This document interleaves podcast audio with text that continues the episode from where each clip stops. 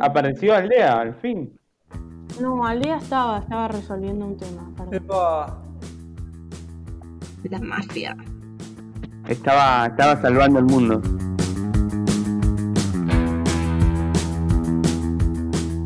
¿Qué tal? Bienvenidos y bienvenidas a este cuarto episodio de Ya hablamos de esto, un podcast llevado a cabo por Aldea Producciones. Queriéndote, terminé pensando más de.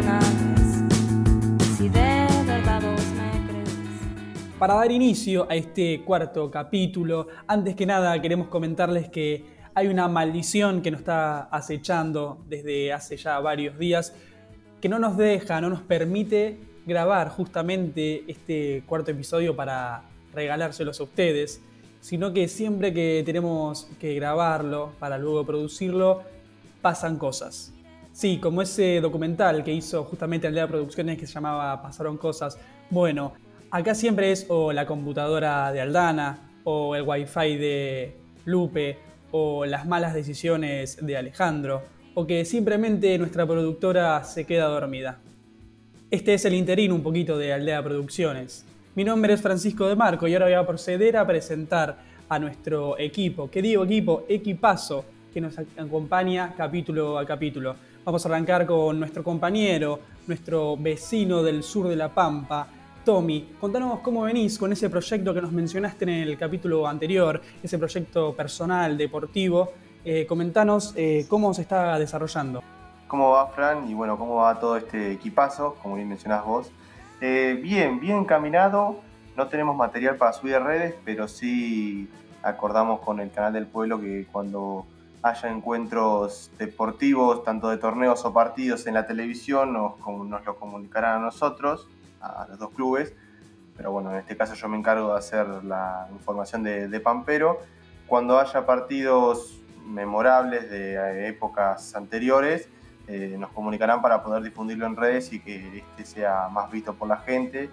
Eh, que bueno, la idea más que nada es eh, comenzar con los partidos los lunes, como que sea el día semanal del deporte, eh, fijar ese día para que sean partidos o, o resúmenes o completos o directamente campeonatos enteros de viejas épocas, de lo que pasó acá en el club, en el pueblo, perdón. Así que nos encargarán de comunicarnos a nosotros y justamente desde redes, tanto Twitter, Instagram como Facebook, eh, nosotros nos encargaremos de toda la difusión. Les comentamos para la gente que no sabe, eh, Pampero es un club del sur de La Pampa, ubicado en Guatraché, que está, si mal no, no recuerdo, Tommy, ayúdame con esto, está jugando, disputando el Regional Federal, es decir, una categoría menos en la que se de la que se encuentran, digamos, Olimpo, Villamitre, San Sirena. Está bien este dato, ¿no? Claro, es, eh, tiene el torneo cultural, como tiene Olimpo en la liga cultural, lo tienen todos los equipos de Bahía y la zona, pero bueno, es justamente eh, un torneo de menor categoría que no compite por ascenso aún, pero bueno, eh, en un futuro no me extrañaría estarlo viendo codeándose con Olimpo con Villamito, con esos grandes equipos. Esto es una. Ojalá que con Olimpo no, ojalá. Esto es más una ilusión mía que un dato, no, no lo tomen como información pero es un torneo que todavía no aspira a, a formar, parte, a formar parte de los grandes torneos federales para luchar por un ascenso. El gran Alejandro Delorte disputó ese torneo la temporada pasada, ¿o no? Sí, sí, eh, estuvo a punto de venir a este lugar, a Pampero, pero bueno, terminó eh, optando por ir a Atlético Macachín, club de la zona norte, que también son vecinos nuestros. Eh, que bueno, Alejandro del Norte no sé si va a tener la oportunidad de escuchar esto, yo creo que sí, que le va a llegar, así que le mando un saludo enorme, porque tiene varios conocidos acá en Guatraché y bueno, desde los guatrachenses que alguna vez fuimos a ver Olimpo, nos criamos básicamente eh, viendo sus goles en el ascenso y bueno, cuando llegó a primera en 2008, 2009, Fran, ayúdame si no me equivoco. Eh, en la temporada 2006-2007. Eh, creo que era por ahí, sí. Pero bueno, nos criamos básicamente los que éramos más chicos, nos criamos con ese, con Martín Rolle y otros jugadores que eh, le dieron grandes alegr- alegrías al club. Ah, Martín. Robles ya es más adelante, Sí, 2010-2011. sí, pero justo compartieron plantilla. Creo que era en 2009 cuando el Orte le hizo un gol a Banfield, un gol a los 20 segundos. Ah, en primera estás hablando, claro, sí, sí, Sí, sí. sí, Sí, sí. así es. Bueno, le mandamos, ojalá le llegue, le mandamos un gran saludo al máximo artillero de Olimpo en primera división. Así que bueno, gracias Tommy por mantenernos al tanto de tu proyecto. Vamos a ir ahora con Aldana. Aldana, como les comentaba anteriormente, es la causante de, de que a veces esto se corte, así que recemos para que esto no suceda. Alda, comentanos, eh, como lo hiciste en capítulos anteriores, cómo llevas el hecho de estar con los horarios entrecruzados y ahora con el hecho de, estar cursando, cómo haces para llevar las dos cosas en simultáneo. Hola a todos y a todas. Eh, bueno, justamente estaba escribiendo por el equipo, por nuestro grupo de WhatsApp, que se me estaba cortando un poquito el audio, así que, bueno, espero que se escuche bien la respuesta. Eh, sí, como venía diciendo en los episodios, episodios anteriores, eh, yo dormía durante el día y estaba despierta toda la noche. Eh, encima nosotros que cursamos, como vos decías, a las 6 de la tarde, bueno, me ponía una alarma a 6 menos 10, cosa de estar media despierta para arrancar la videollamada, apagando obviamente la cámara. Pero bueno, eso un poquito ya lo superé, ahora más encaminado y ya pasaron tantos días que mm, retomé el sueño, también un poco raro, duermo de 12 a 5 de la mañana y ya me quedo despierta durante todo el día. Y bueno, como había comentado en el podcast eh, que habíamos grabado, pero con todo esto de que se nos corta, que se me apaga la computadora, estamos maldecidos, eh, en mi barrio, que yo vivo acá cerca de Lupe, viste, a las afueras de Bahía Blanca, en la periferia, eh, hay un gallo, le voy a poner el gallo Claudio, que siempre cacarea a las 5, 5 y media de la mañana, así que me levanto, me tomo unos matecitos y de mientras un poco más charlo con él, se hace más amena la, la mañana. Qué bueno, me causó mucha gracia eso de que ya tengas un gallo amigo. Eso, bueno, delata un poco los horarios en los que te levantás. Eh, me gustó el nombre, original, el gallo Claudio. Eh, así que bueno, ojalá puedas seguir manteniendo ese horario si te alcanza para... Está bueno porque con 5 o 6 horas de, sueño por día tirás. Y es un montón, es, está muy bien. Yo hay veces duermo 8 o 9 horas a la noche y después duermo 2 horas de siesta impresionante. Pero bueno, eh, ojalá puedas mantener este ritmo. Ahora vamos a ir con Valentina, justamente hablando un poco de la cursada. Valen eh, arrancó la época caótica, parciales, trabajos prácticos, eh, además del cursado virtual. Comentanos cómo llevas todo eso. Hola, buenas, ¿cómo están? la verdad que lo llevo bastante bien, pero bueno, justo ahora como, como vos decís, es medio época de evaluaciones nos dieron bastantes trabajos para hacer. Por ahora no vamos a tener así un parcial que sea medio en vivo y en directo de alguna forma eh, imitando al presencial, pero tenemos bastantes trabajos para hacer. Y bueno, nada, se lleva como se puede. Tengo un montón de cosas para hacer aparte de la cursada que eh, yo siempre pienso que si no estuviéramos en cuarentena no sé cómo las haría. Así que dentro de todo bastante, bastante bien, pero con cosas para hacer igual. Lo bueno que, en este contexto, la mayoría de las cosas se solucionan con una videollamada. Entonces, quizás con la cantidad de lugares en, los que tendrías que estar en la vida cotidiana, digamos, de reunión en reunión, algún trabajo o algo, acá estás siempre en el mismo lugar, cortas una videollamada, entras a la otra y eso te sí, tal un cual. montón de cosas. Más vale, porque aparte yo vivo bastante lejos también como las chicas y el tiempo que paso en ir y venir de los lugares, la verdad que lo estoy aprovechando, creo. Excelente. Eh, bien, gracias por, tu respuesta. Vamos a ir ahora con Alejandro. Eh, comentanos eh, cómo estás llevando esta cuarentena estando lejos de tu familia. Para los que no saben, Ale es de General Roca, Río Negro. A él le gusta llamarlo Fisque Menuco, que es su nombre originario.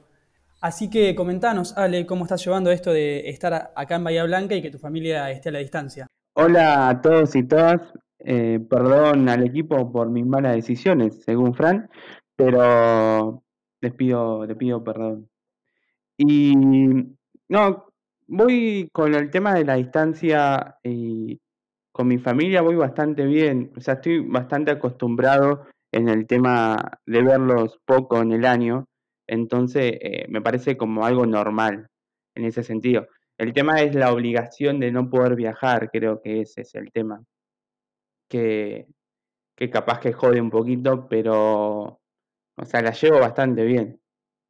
Capaz que necesitaría un compañero, un gallo como el amigo de, de Alda, pero no sé.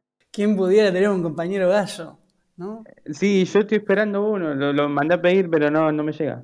No, bueno chicos, lo que pasa es que es por la zona. Como ustedes viven en pleno centro, no se puede. Eh, bueno, ojalá llegue pronto y te haga más ameno el transcurrir de, de este, de este contexto. Eh, vamos a ir ahora con Fede. ¿Puedo Fede, agregar algo? eh, a- sí, siempre. Yo quiero agregar que también mi vecino, mis vecinos tienen gallos, así que acá también tengo unos amiguitos gallos que, que se escuchan por acá por el patio.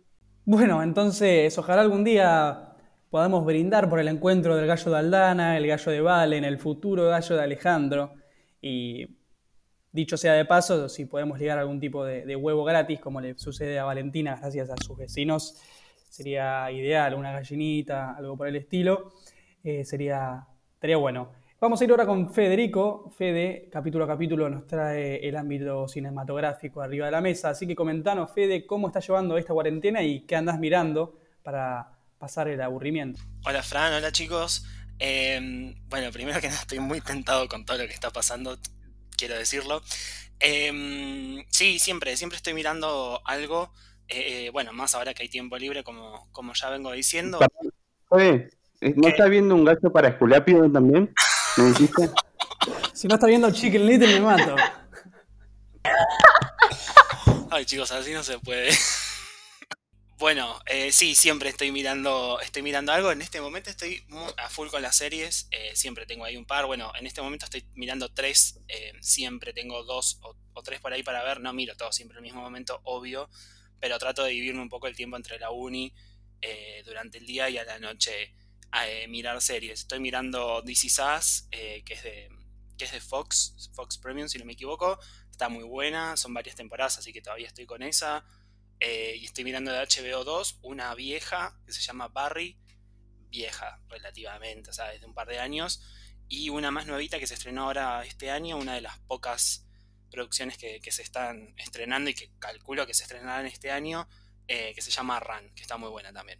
Qué lástima que, que tu respuesta no tenga ningún gallo incluido. Así todo te agradecemos claramente por tu aporte. No, chicos, perdón, o sea, Eh, no hay ningún gallo a las afueras de mi casa eh, y nada que me relacione con un gallo, pero sigan hablando de gallos porque estoy tentado. Es muy gracioso, sí. La, verdad, nunca nos hubiéramos imaginado que un personaje de tales cualidades tuviera tanto protagonismo en un episodio nuestro, así que le agradecemos a Aldana por traerlo a la mesa.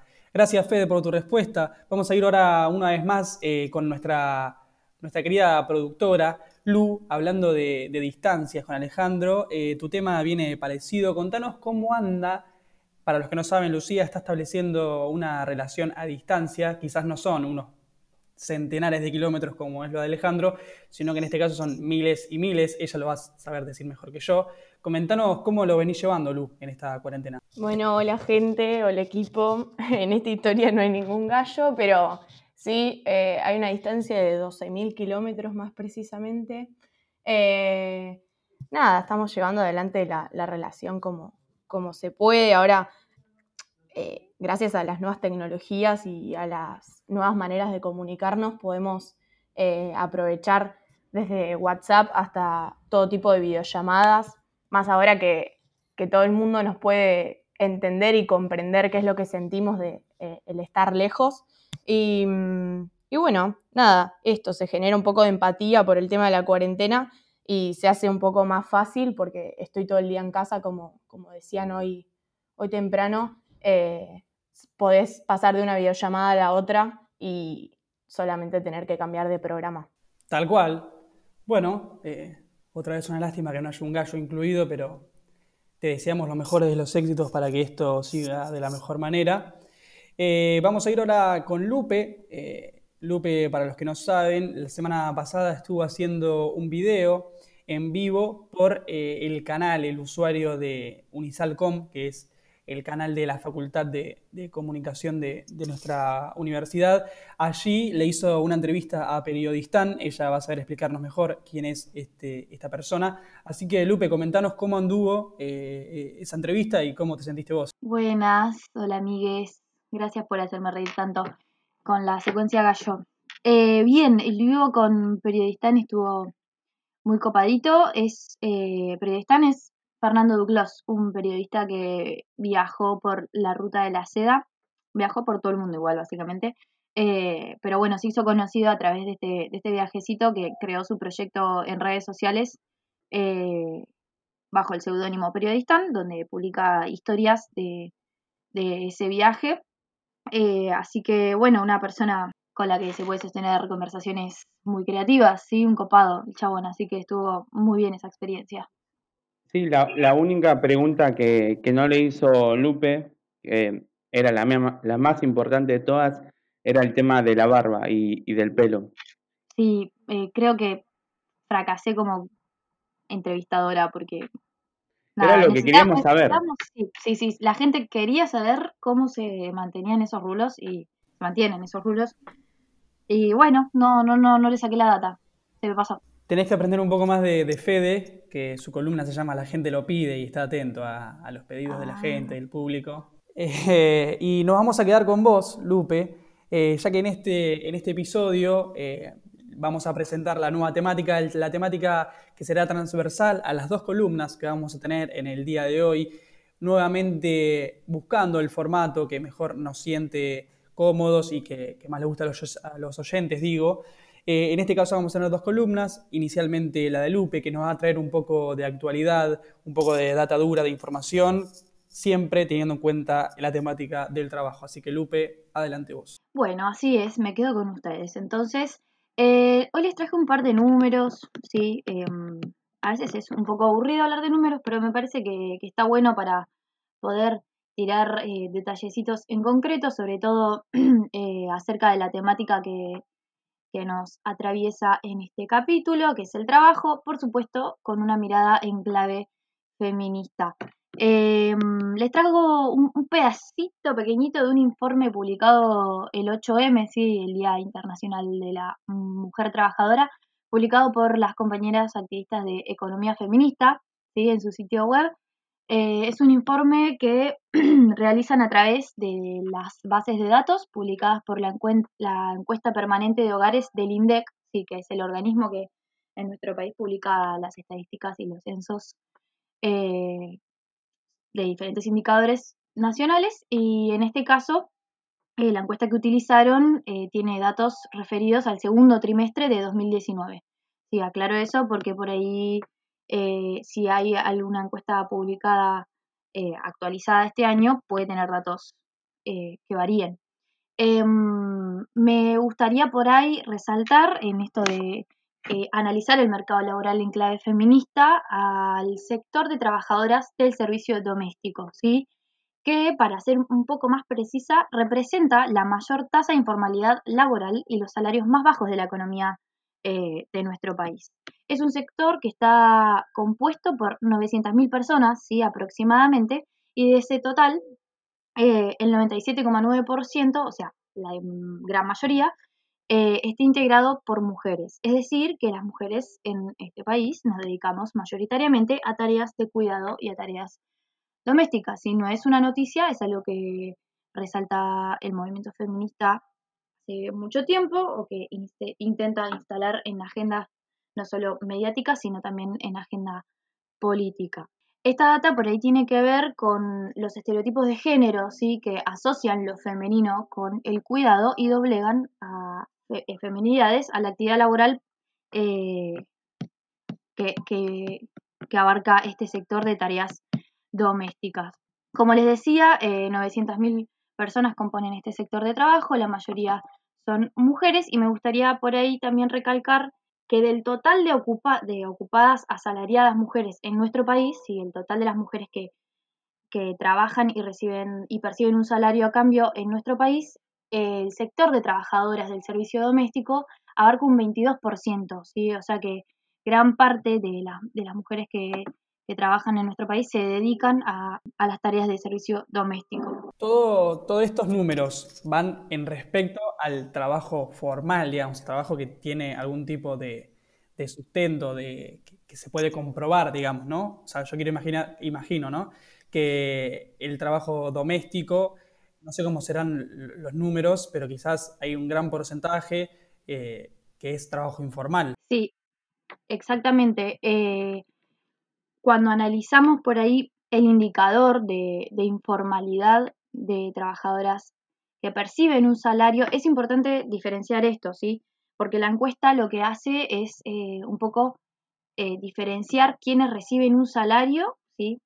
Y quienes no perciben un salario por las tareas de, cuidado y de trabajo doméstico, ¿sí? Son dos cosas distintas. De ese 22% de asalariadas, ¿sí? De personas que se dedican al trabajo doméstico y reciben una remuneración, sabemos que hay una tasa del 36,1% de informalidad, ¿sí? es decir, que poco más de un tercio de, esas personas, de esas mujeres asalariadas del sector, eh, no están registradas en el sistema, ¿sí? trabajan en la informalidad y por lo tanto en situación de vulnerabilidad.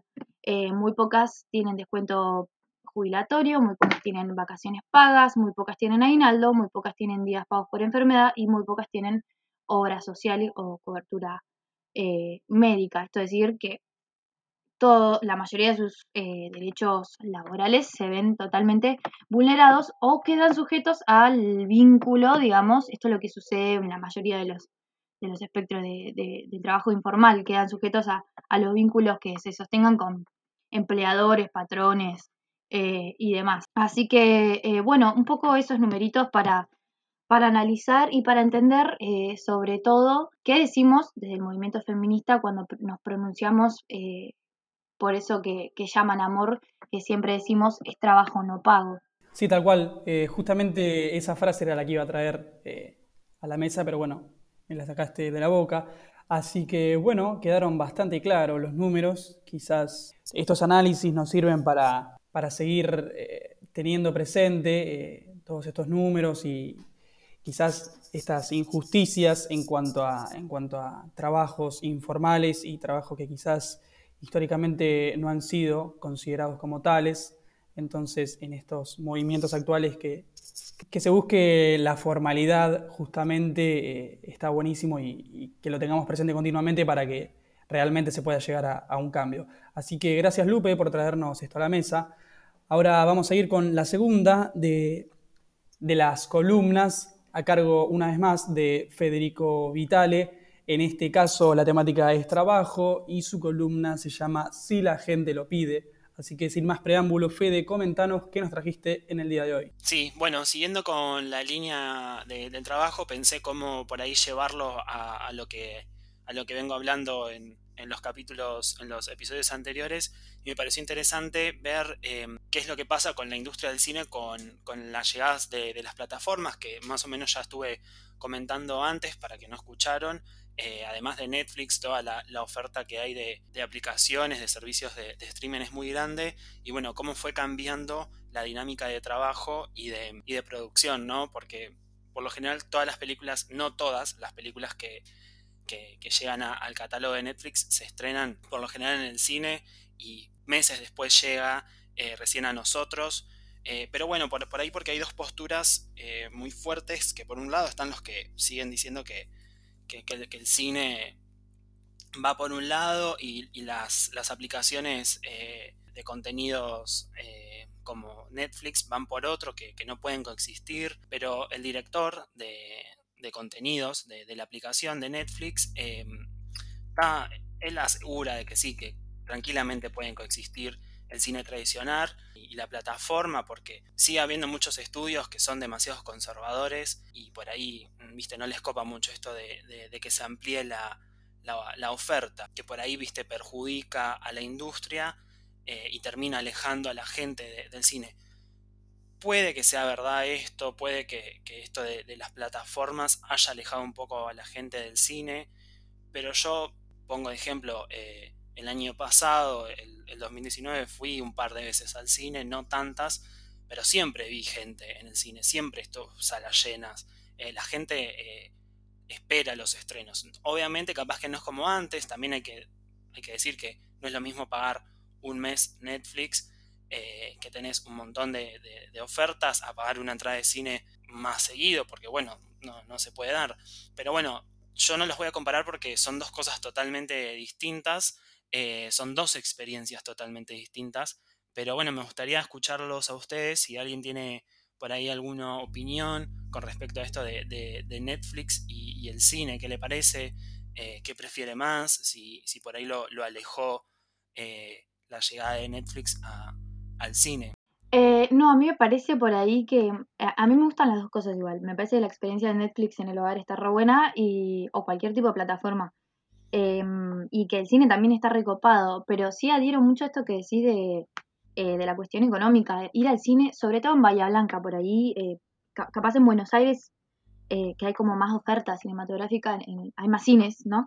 Em, y, y hay diferentes propuestas económicas, em, por ahí es, un poco más accesible. Acá en Bahía tenemos eh, un- una sola empresa que, que maneja las carteleras y es muy cara, muy cara. Entonces por ahí, y también, bueno, no sé, como que siempre se habla de la cuestión cultural, que para nosotros no es tanta prioridad ir al cine, pero yo, yo personalmente lo veo más como una cuestión de, de traba económica. Eh, es caro ir al cine en Bahía. Sí, yo iba a decir algo parecido a lo de Lupe, que ahora sin un 2x1 yo, por ejemplo, no voy al cine. Es la realidad, está bastante caro, pero creo que eso, como que esto de dejar de ir tan seguido al cine, lo vuelve más como todo un ritual, digamos. Está bueno todo lo que tiene alrededor de ir, sentarte, comer por ahí comiendo pochoclos, ver una película, y aparte como el cine que va, el que yo casi siempre voy también está en el shopping, qué sé yo, después te quedas a comer.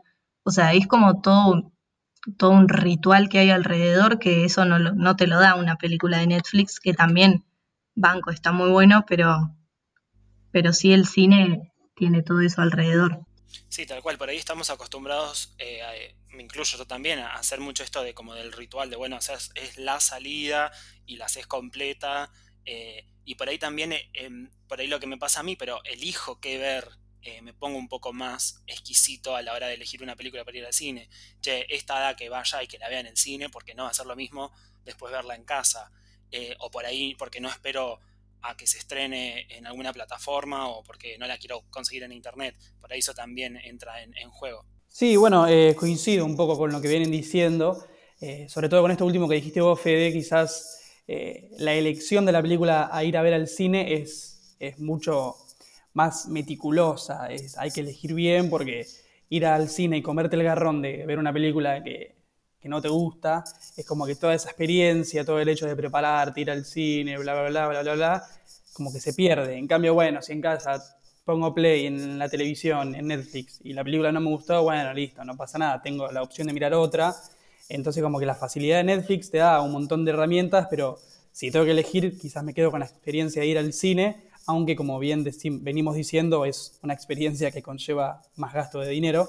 Eh, si bien eh, hay películas que están destinadas a ser estrenadas en el cine, está bueno que, que pase un tiempo para que lleguen a Netflix después, porque si no, sí, ahí justamente como que eh, la vara con la que se mide sería muy distinta, porque si cualquier estreno también se estrena al mismo, tiempo en el cine que en Netflix, yo creo que el cine tendría mucha menos llegada y mucha menos eh, demanda, por alguna manera así decirlo. Así que personalmente prefiero la experiencia del cine, pero bueno, yo creo que Netflix también nos permite un montón de variedades más. Eh, básicamente yo creo ambos portales, ambas salidas, tanto cine como lo que es Netflix, son muy determinantes para los gustos nuestros.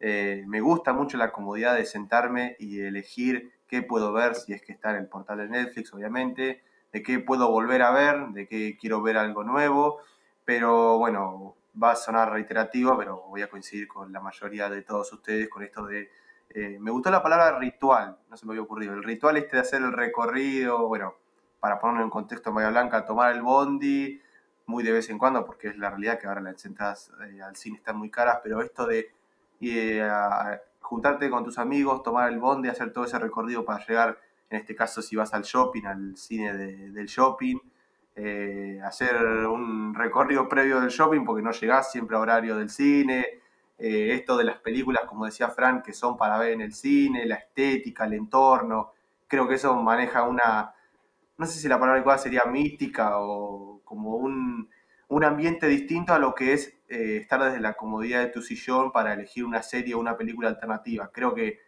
el cine en sí, la estética de lo que es el cine, es eh, algo muy esencial para nosotros, que también creo que esta cuestión económica de que cada vez es más caro lo hace también importante porque vas muy de vez en cuando y creo que ese recorrido, ese ritual que mencionaba, eh, lo hace también más emocionante. No, lo que yo hago es no sé, al principio de año veo qué película se estrena eh, en el cine y las elijo, digo, poner una por mes o algo parecido para, para poder después ir durante el año.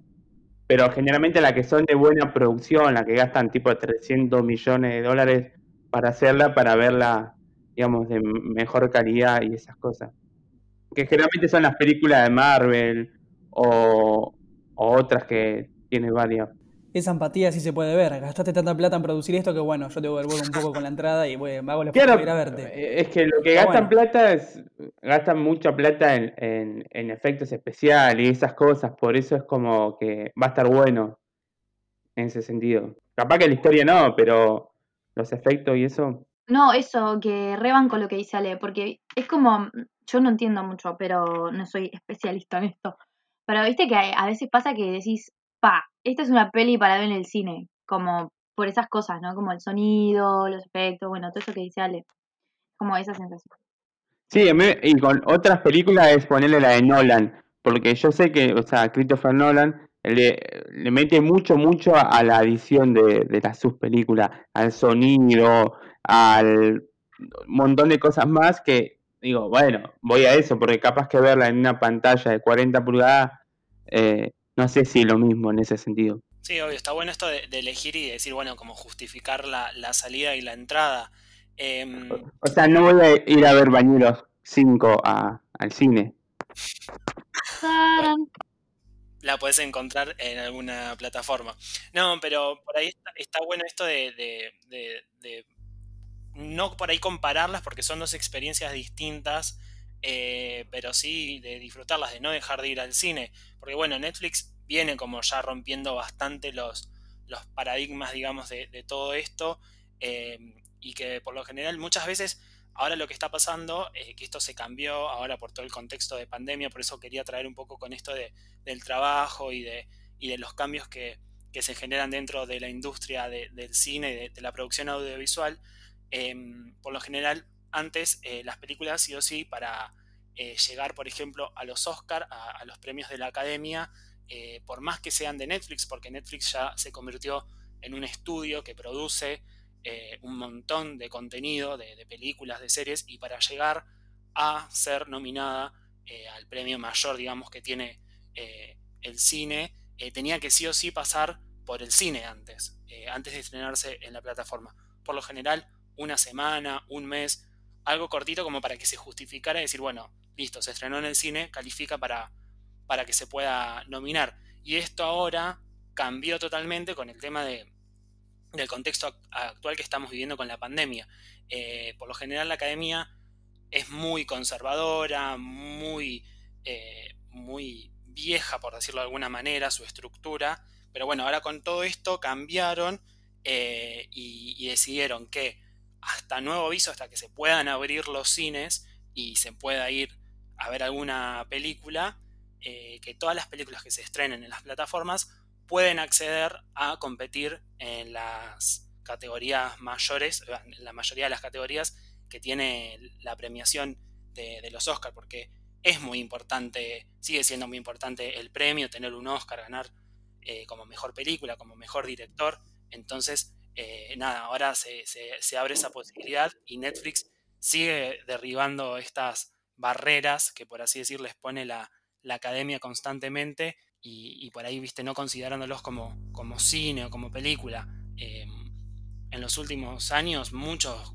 grandes directores eh, participaron de películas muy buenas eh, que llegaron incluso a, estar nominadas a los Oscars. Por ejemplo, Martín Scorsese el año pasado, bueno, y un montón de, de- directores muy reconocidos, muy, con mucha trayectoria en el cine, llegaron a la plataforma e incluso llegaron también a estar nominados a, al Oscar. Pero bueno, constantemente se va, se va cambiando toda la, la dinámica de esta industria eh, y bueno, va generando como todo polémica. Pero yo para cerrar me voy a quedar con una frase que la dijo un, un gran amigo de todos los que estamos acá, eh, Franco Berardi. eh, en otro contexto la dijo, pero que aplica para esto, contra el cine y, y las plataformas, que es no las compares, disfrútalas. Son dos cosas totalmente distintas, dos experiencias, así que yo opino lo mismo. No hay que compararlas, hay que disfrutarlas. Cada, uno tiene, cada una de las dos tiene lo suyo. Cerrate la columna, le dijeron a Fede, tomá. Bueno, eh, una frase muy utilizada para la comparación entre Maradona y Messi, para Tini y Lali, para grandes comparaciones, que quizás son, en lugar de, de que sean comparaciones, es más fructífero justamente que, que se alaben, que, que se observen a las dos en lugar de andar comparando. Bueno, esta fue una vez más la columna de La gente lo pide. Me- no me gustó, Fede, que no me hayas seguido la frase, pero bueno, eh, está bien, Mal, te es verdad, perdón, eh, porque esto sí es. eh, la gente lo pide, así que si lo pedís, lo tenés. Y ahí está, ahí, ahí está. Excelente. Ahora sí, hablando de gallos, de actualidad y, y de cine. Bien, entonces ahora una vez más vamos a ir a, este espacio tan solicitado y que tanto nos gusta, que es el espacio del tópico sorpresa. Para quien escuchan por primera vez a nuestro podcast, les cuento que el tópico sorpresa es un espacio donde debatimos y charlamos acerca de datos random sobre temáticas que quien les habla trae a la mesa. Así que en este caso voy a hacer algunos que prefieren para que nuestro equipo debata y, ponga en cuestionamiento algunas de las dos opciones. Espero estén listos, espero que, que los piensen bien. El primero dice, es uno, un clásico, que dice, ¿qué prefieren? ¿Tener hijos ahora o no tener hijos nunca? La respuesta es fácil, vieja. No tener hijos nunca. Ya está, o sea, ¿para qué? Hijos ahora en este momento de mi vida es muy fuerte. Y prefiero no tener hijos en toda la vida. De última, no sé, me relacionaré con, con, con gente que tenga hijos. De última, un buen perro, un buen gallo. Claro, un buen perro, un buen gallo, le pones el nombre que querés, no, no, no, no le molesta que tenga un nombre medio raro, ya fue. Les presto el mío cuando me llegue. Bueno, yo eh, particularmente también, como que prefiero adoptar el gallo Claudio que tengo acá cerca de mi barrio. Eh, no, la verdad que no está en mis planes eh, tener un hijo, ni ahora ni dentro de varios años. Que me, eh, me pasa lo mismo, prefiero no tener hijos nunca, o hijas, o lo que sea, pero, pero no, o sea, no tener hijos. Sí, no, nunca. Eh, es fácil responder ahora po- porque ni, en- ni, ni a palos ahora con una criatura. Pero en algún momento sí, pero bueno, no, prefiero que no. Si tengo que elegir una de las dos, no, nunca. Eh, bueno, coincido con el resto de los compañeros y las compañeras que sí, justamente no, no da la situación, así que voy a conformarme con mi perro que ahora lo tengo vivo y bueno, espero sostenerlo así. Bueno, lo mató Gallillo en, en vivo. La verdad que yo también prefiero no tener hijos nunca antes que, que tener ahora. Aparte no puedo darle ninguna especie de sustento económico ni, ni nada, ¿no? Es como, no, no, no, no quiero ni pensar en eso. Excelente, bueno, entonces por decisión unánime damos por finalizado este primer que preferís. Ahora vamos con el segundo, que dice algo así como, ¿qué prefieren? ¿Vivir en, en el país donde viven actualmente toda su vida, es decir, nosotros en Argentina, o vivir en el país de sus sueños, pero en el estado en el que nos encontramos ahora acá, es decir, vivir adentro de sus casas todo el día con una salida transitoria de una hora por día a 500 metros de su ubicación. ¿Qué prefieren? Eh, no, me quedo, me quedo acá, sigo acá. Eh, imposible. Me estoy volviendo loco ahora. en- por más que sea el lugar de mis sueños, no podría disfrutarlo eh, saliendo un ratito nada más y mm, pocos, pocas cuadras, pocos metros. No, no. Me quedo, me quedo acá. No, yo sí, eh, me iría. Porque, por ejemplo, siempre mi sueño fue vivir, no sé, en un pueblo perdido en Escocia y entre todo verde y no me molestaría salir una hora y después encerrarme a leer como hago ahora. Como que sí podría vivir toda mi vida así. Y no toda mi vida en Bahía Blanca, como que me sentiría muy asfixiada viviendo toda mi vida en la misma ciudad, recorriendo las mismas calles, eh, como que Te digo, es muy difícil porque eh, lo, estaba pensando y no había, no sabía qué respuesta darte, pero creo que elegiría quedarme, pero no en mi pueblo. Eh, con todo el amor que le tengo a Guatraché, pero dentro de Argentina me muevo por algún otro lado que no sea acá y no, no, no podría irme a otro país donde, en el que quisiera vivir y para estar una hora afuera y el resto del día adentro. Así que elijo quedarme en Argentina eh, cuando todo esto pase y tener libertad para salir, para andar por donde yo quiera. Argentina es muy grande, tiene, tiene Sí, mucho para visitar, sí, así que yo también elegiría eso. Eh, Lupe, No, iba a decir eso que acabas de decir, de decir. Argentina es un país muy noble territorialmente. Em, igual, o sea, como, aunque sea, no sé, Uruguay, ponele que es un país chiquito, eh, es distinto. O sea, tener libertad para moverte por todo el país a irte a un solo lugar al que te vas a clavar toda la vida para salir una hora todos los días. No, yo me quedo acá. Eh, obviamente me movería por todo el país, seguramente. Eh, hace valer, hacer valer la opción. Ah, sí, ahora viajo por todo. por No, igual sí, es un poco un plan, pero a ver, tampoco trotamundo, ¿no? Pero nada, teniendo esa posibilidad, obviamente, es, es muy probable que no me quede quieta en un solo lugar durante mucho tiempo. Eso, me quedo. Sí, yo iba a decir algo parecido a lo de Lupe, porque posta que Argentina es un país hermoso que tiene un montón de cosas. Eh, no sé, por ejemplo, irte a vivir a Bariloche estaría re piola y, y ahí es un lugar re lindo y re, re básico lo que estoy diciendo, pero es re lindo ese lugar y tener la posibilidad de moverte eh, en vez de estar encerrado y aparte estar encerrado en el país de tus sueños, digamos, sería un poco masoquista porque elegir eso antes que, o sea, estás en el lugar pero no podés salir, es como, no sé, raro. Sí, yo también me quedaría en Argentina, pero porque mi lugar en el mundo está en Argentina, como que es medio contradictorio. O sea, mi lugar en el mundo es en Jujuy, en un pueblito que se llama Yavi, eh, entonces es como medio contradictorio para mí elegir entre esas dos, pero me quedaría con Argentina sin dudas para poder ir al lugar de mis sueños y ni- no, no usar los 500 metros, ¿no? Mira, Lupe y Valentina se sentían con la argentinidad al palo y Tomás, hay alguien que tiene su lugar en los sueños acá dentro del país, adentro del territorio, así que hay que hacerlo valer. Bien, así finalizamos con este segundo ¿Qué preferís? Vamos al tercero, ahora que dice, ¿qué prefieren?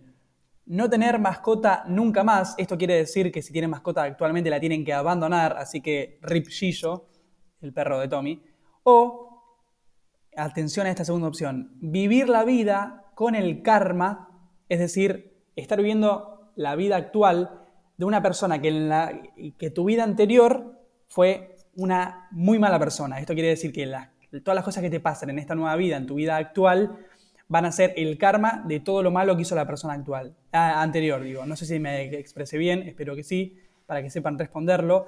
Otra vez, Paolo el rockero, es decir, Fede, eh, levantó la mano en primera instancia. Federico. Qué rebuscado, qué rebuscado, igual me, me gusta. Em, qué rebuscado y qué complicado, porque yo en este momento tengo a mi perra, a Viole, que la amo. Em, pero bueno, nada, si hay que sacrificarla, la sacrifico. O sea, la, o sea, si no la puedo tener por esto, prefiero vivir un poquito. Ya demasiado tengo con lo mío, imagínate si tengo que cargar con lo de otra persona, no. Así que eh, lo siento, Viole, pero fuera de mi vida. No puedo creer eh, la ausencia de corazón de Federico que elige matar a su mascota, boludo. O sea, mi respuesta sin dudarlo es la segunda opción, vivir con el karma. ¿Qué, qué- qué tipo de violento, no? Pero no dijo Sí, de sí, matarlo, dijo de, de dejarlo, se lo doy a otra Sí, persona. No, no, sacrificarlo, dijo que lo tenía que matar, Sí, ¿o no? claro, dijiste sacrificar. No, bueno, chicos, sacrificar, sacrificar de una No, manera. no, no, no, ya está. No, ya está. Chicos, me Se a esa forma, ya O está. sea, Federico lo eligió teniendo en cuenta que había que matarlo. No, Sí, no, por no. eso. Pero no, abandonar, abandonar quiso decir. O sea, Canceladísimo, man. mi respuesta sin dudarlo sería elijo, elijo la, la segunda opción, que era vivir con el karma, pero aparte no es que O vos sea- sos mala persona, sino que tenés el karma, o sea, te pasan No, sos buena persona, pero te pasan cosas muy malas por cargar con el karma de una persona que en la vida anterior tuya fue Por muy eso mala digo, si persona. ya tengo Bueno. que tengo que cargar con la otra persona, pero no, no es que la que voy a, a sacrificar. Dije sacrificar, pero porque elegí mala palabra, justo, chicos. Me, me dolió mucho lo de Rip Chillo, porque justamente lo tengo acá al lado mío, siempre es mi fiel compañero cuando grabamos podcast, y como lo miro a los ojos diciéndole que no puedo estar más con él, o sea que lo tengo que, dejar. Así que no, voy a elegir quedarme para que me pasen cosas malas por la otra vida mala que tuve y quedarme toda la vida con una mascota, porque no creo que la vida sin una mascota no sería vida para mí. Eh, sí, no, la verdad que yo no tengo ahora, eh, hoy en día, un- una mascota, porque cuando era más chica, tipo a los 10 años, acaba la anécdota triste, por favor, para los oyentes, eh, un auto atropelló a, mi cachorra, Kiara, te mandamos un beso. que mi papá le dice a mi amiga Yara, que también le mando un beso, Yara Silva, eh, mi papá le dice Kiara, así que en honor a mi perra muerta es que nombra a mi amiga. Eh, yo la verdad que elegiría la vida mala, porque fue muy doloroso perder a Kiara, aunque ahora en la vida tengo a Yara, pero sí elegiría tener mala vida antes que abandonar a mi mascota. Además de última, si llevas una mala vida, pero tenés una compañía de una mascota, bueno, capaz se hace más ameno el, el hecho de estar viviendo cosas negativas. Yo en este momento, en este momento no tengo ninguna mascota, pero cuando, cuando vaya en busca del gallo, eh, prefiero quedarme con, con él, con el gallito. Yo creo que vamos a ser buenos amigos y, y a celebrar y esas cosas. Ojalá, ojalá te dé mucho amor. Ojalá, ojalá te despierte. Sí, juntos. un café y esas Eh, cosas. Em, perdón, primero voy a decir algo. Esta pregunta es muy injusta. Eh, eh, y por supuesto muy ficcionada. Así que yo voy a bancar a Fede. Eh, Apolo, que es mi perro, lo quiero un montón, es adorable, pero, pero no, no, no, no, no, no sé, imagino mm, un día ideal y feliz de despedida y bueno, hasta la próxima vida, amiguito, pero yo con el karma no me voy a quedar. Bueno, con semejante comentario entonces pasamos al próximo que prefieren. En este caso, ¿qué prefieren? ¿No comer nunca más milanesas o no comer nunca más chocolate? No, yo puedo vivir una vida eh, hermosa sin comer chocolate, sin ningún problema. Déjame la milanesa en el freezer para siempre, porque si no, se me rompe el corazón. Ya encima que no tenés mascota, que te saquen la milanesa sería un garrón. Bueno, acá va otra confesión. Bueno, eh, no me gusta el chocolate, chicos, lo detesto. Ningún chocolate, ni el Milka, ni el Blog, ni nada. Eh, así que tranquilamente podría vivir sin chocolate. También cuando era más chica tuve una obsesión con comer sola- com- solamente cosas de pollo y tuve una reacción alérgica que me lo tuvieron que restringir como por unos meses. Así que ahora solamente también como milanesas de pollo. Bueno, capaz no hacía falta que participes de este tópico porque tenés cancelado cualquier tipo de comida, así que Eh, no, yo todo lo contrario. Eh, no, no podría vivir sin chocolate. Eh, la milanesa, bueno, qué sé yo. Puedo reemplazarlo por otra cosa. El chocolate no. Eh, así que me quedo con el chocolate y bueno, la milanesa. Besito, chau. Bueno, vamos a ripear al querido chocolate, que tan rico es, pero bueno, eh, milanesa toda la vida, por los siglos de los siglos, milanesa de pollo, de carne, de peseto, de lo que fuere, eh, por encima de cualquier chocolate que existe en la tierra. Eh, en este momento te diría que me quedaría con la milanesa, pero cuando, cuando encuentre mi gallo voy a tener que, que dejar la milanesa. Me voy a sentir mal, entonces te digo el chocolate. Ustedes me, todos me cancelan a mí, pero a ustedes los van a cancelar los vegetarianos. ¿Cómo van a elegir la milanesa antes que el chocolate, chicos? Ey, ey, vos viste, yo cuando tenga el gallo, yo cuando tenga el gallo voy a dejar la milanesa. a mí me gustan mucho, eh, hay que decirlo, es una confesión, las, em- ah, las empanadas, che. Las milanesas de, de, de berenjena, de zapallo, me gustan mucho. Sí, yo la verdad que iba a ir por ese lado. A mí no me molestaría hacerme vegetariana, no lo soy, pero qué sé yo, puedo vivir sin milanesa, creo. Pero ahora que nombrás las milanesas de berenjena, de zapallo y esas cosas, o sea, estarían buenas. O sea, están buenas en realidad.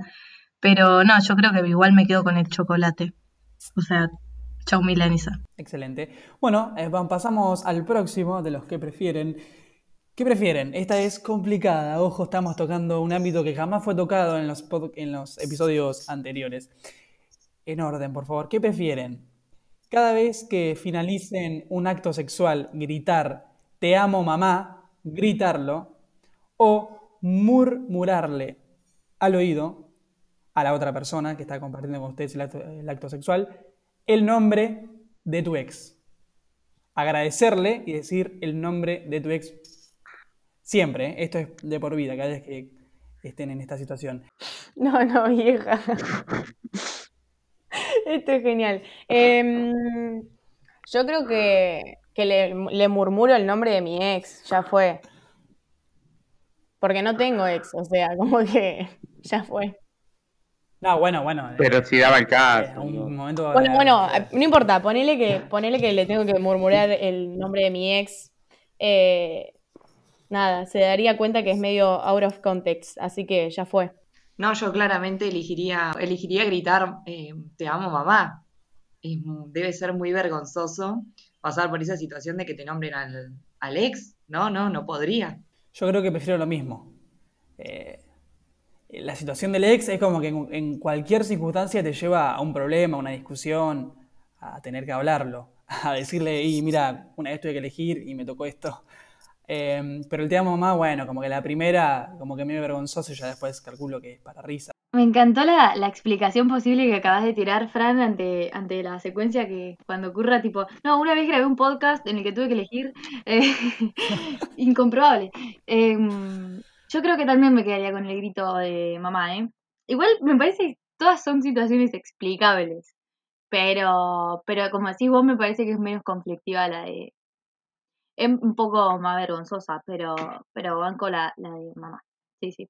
Sí, yo creo que la de, la de gritar, porque es más gracioso, o sea, podés explicarlo, ponele, eh, podés compartirlo con otra persona, tipo, sí, yo una vez dije que prefería esto, como más, más bizarro, y de paso le haces escuchar el, el, el podcast, pero qué sé yo, me parece que es más gracioso esa, la otra más conflictiva o por ahí más larguera de dar explicación, creo que la, la última, y es más graciosa la última, la, la de gritar.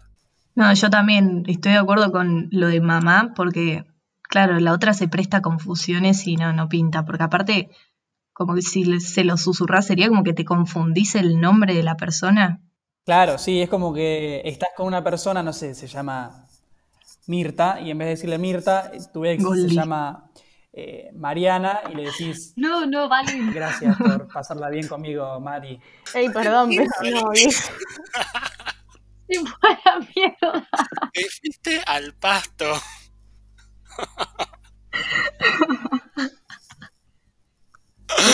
La nombró la hermana de Mirta muerta recientemente. Ah, lo mío, no voy a decir nada del gallo, así que elijo eh, eh, la- murmurar.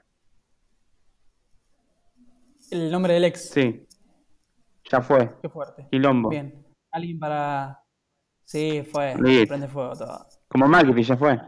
Si la, eso sí, si la remontás, es un bajón, porque mirá si la remontás, vas por otro y cuando terminás, te vuelve a pasar. Es un garrón. Como que basta. Eh, voy a, estoy, estoy con Ale en esto, estoy con Ale e invitaría al quilombo, a la confusión de susurrar el nombre de otra persona con la que estuve. Creo que eh, ese momento sería una anécdota genial y también eh, contarlo desde la incomodidad que lo viviste, porque fue justamente se presta para la confusión y para el quilombo. Así que voy con Ale y con, no sé quién más lo mencionó, de murmurar el nombre de otra persona. No, bueno, pero posicionándonos del otro lado. A mí no me gustaría recibir el susurro de una ex, imagínate, ¿no? Por más casual que sea el encuentro, chicos, es increíble eso.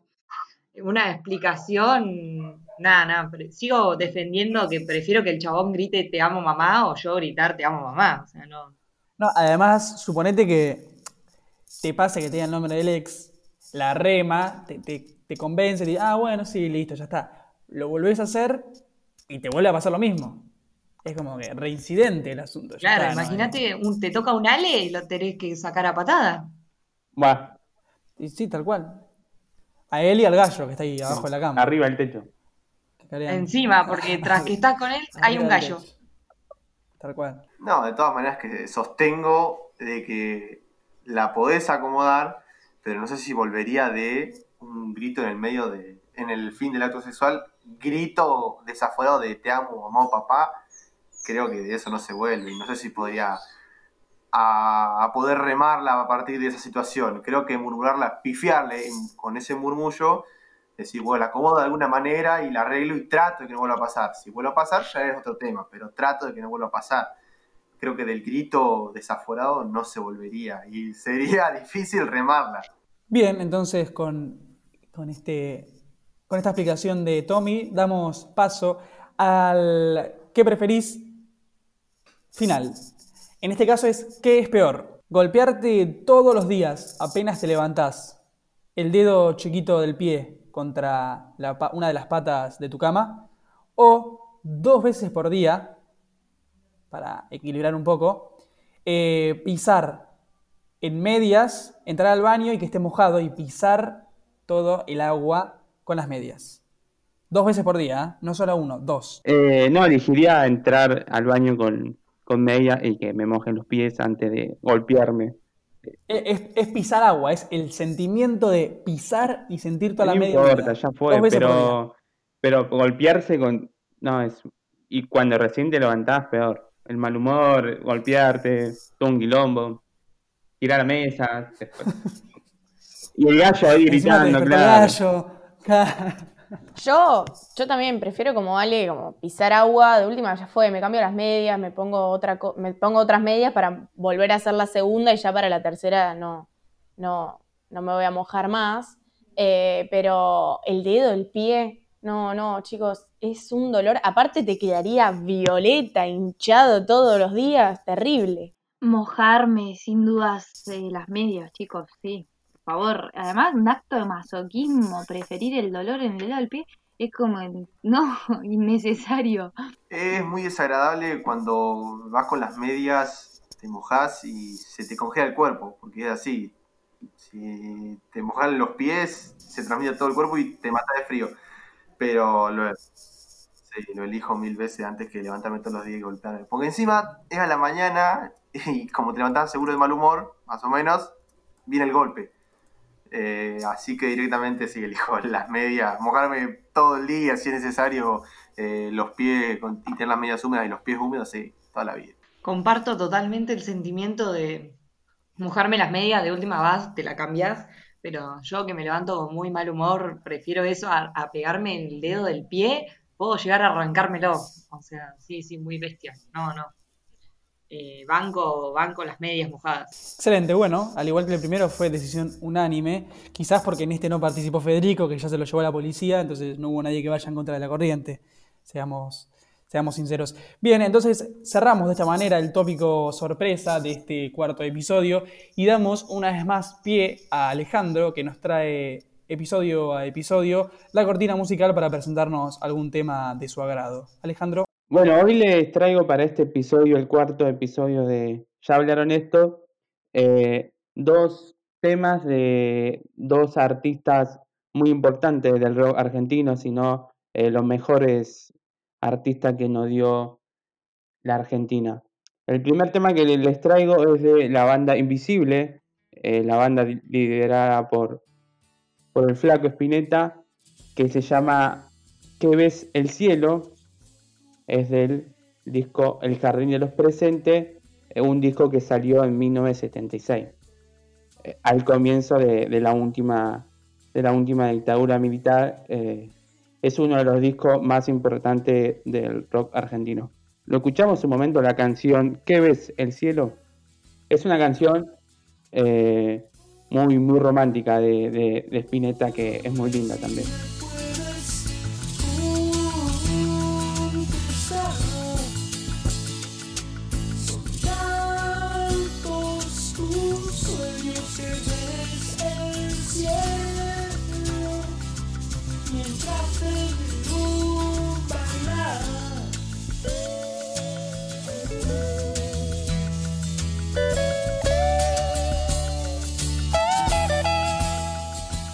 Una de las canciones que, que le gusta mucho a Charlie García de, de Spinetta. Y la siguiente canción, hablando de Charlie García, es una canción de Charlie García que es influencia del álbum Influencia que fue, eh, que fue lanzado en el año 2002. eh, o sea, fue un disco que comenzó, digamos, el siglo eh, 21 de Charlie García. Charlie no sacaba un disco desde eh, 1996. Eh, tuvo varios problemas eh, Charlie, entonces fue un disco muy esperado por los fanáticos de, Charlie. Entonces lo escuchamos un momento a influencia el tema de Charlie.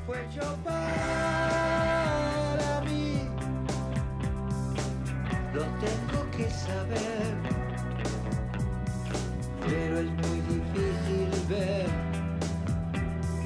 Algo controla mi ser en el fondo de mí, en el fondo de mí vio temor y vio sospechar con mi fascinación nueva. Y nada, es un tema eh, muy, muy lindo eh, y aparte es, es una de, de los discos más electrónicos, si se puede, de, Charlie después de Eclipse Moderno, que nada, le gusta, creo que lo grabó en Estados Unidos y las grandes eh, productoras de Estados Unidos suelen tener varios instrumentos así eh, pequeños que hacen muchos ruidos y, y que Charlie lo usó bastante. Eh, y nada, y con esto le dejo la siguiente canción que la recomiende Lu, eh, nuestra productora, que recomiende el siguiente tema para este episodio. Bueno, em, yo esta vez traigo una canción em, que me gusta mucho, que por ahí no tiene mucho que ver con lo que viene recomendando Alejandro, pero es una canción que se llama Anoche soñé contigo de Kevin Johansen. La escuchamos. y no estaba durmiendo. Todo lo contrario, estaba bien despierto. Soñé que no hacía falta hacer ningún esfuerzo para que te entregaras. En ti yo estaba inmerso.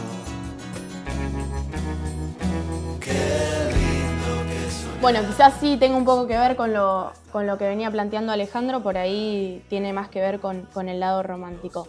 Y si me deja Francisco, les cuento que nuestra cortina eh, es de las ligas menores, así que le agradecemos a la banda. Iniciamos con a 1200 kilómetros y ahora vamos a cerrar con Reno Fuego. Así es, antes que suene entonces eh, la cortina musical que finaliza con cada uno de nuestros episodios, les dejamos una vez más nuestras redes sociales para que nos sigan, para que estén atentos al contenido y para que vayan siguiendo un poco cuál es eh, nuestra agenda. Nuestro Instagram, arroba aldea.producciones, nuestro Twitter, arroba aldeaproducción y nuestro Facebook, Aldea Producciones. De parte de todo el equipo, les agradecemos por acompañarnos episodio a episodio y de llegar a estas instancias. No es fácil estar quizás tanto tiempo prendido a cada uno de nuestros episodios por la cantidad de información, por la cantidad de datos, por la cantidad de debates y de risas, en este caso con mucho gallo de por medio. Gracias Alejandro, gracias Aldana por traer a semejante personaje a la mesa. Les agradecemos una vez más. Esto es Ya hablamos de esto. Nos veremos en el próximo episodio. Muchas gracias.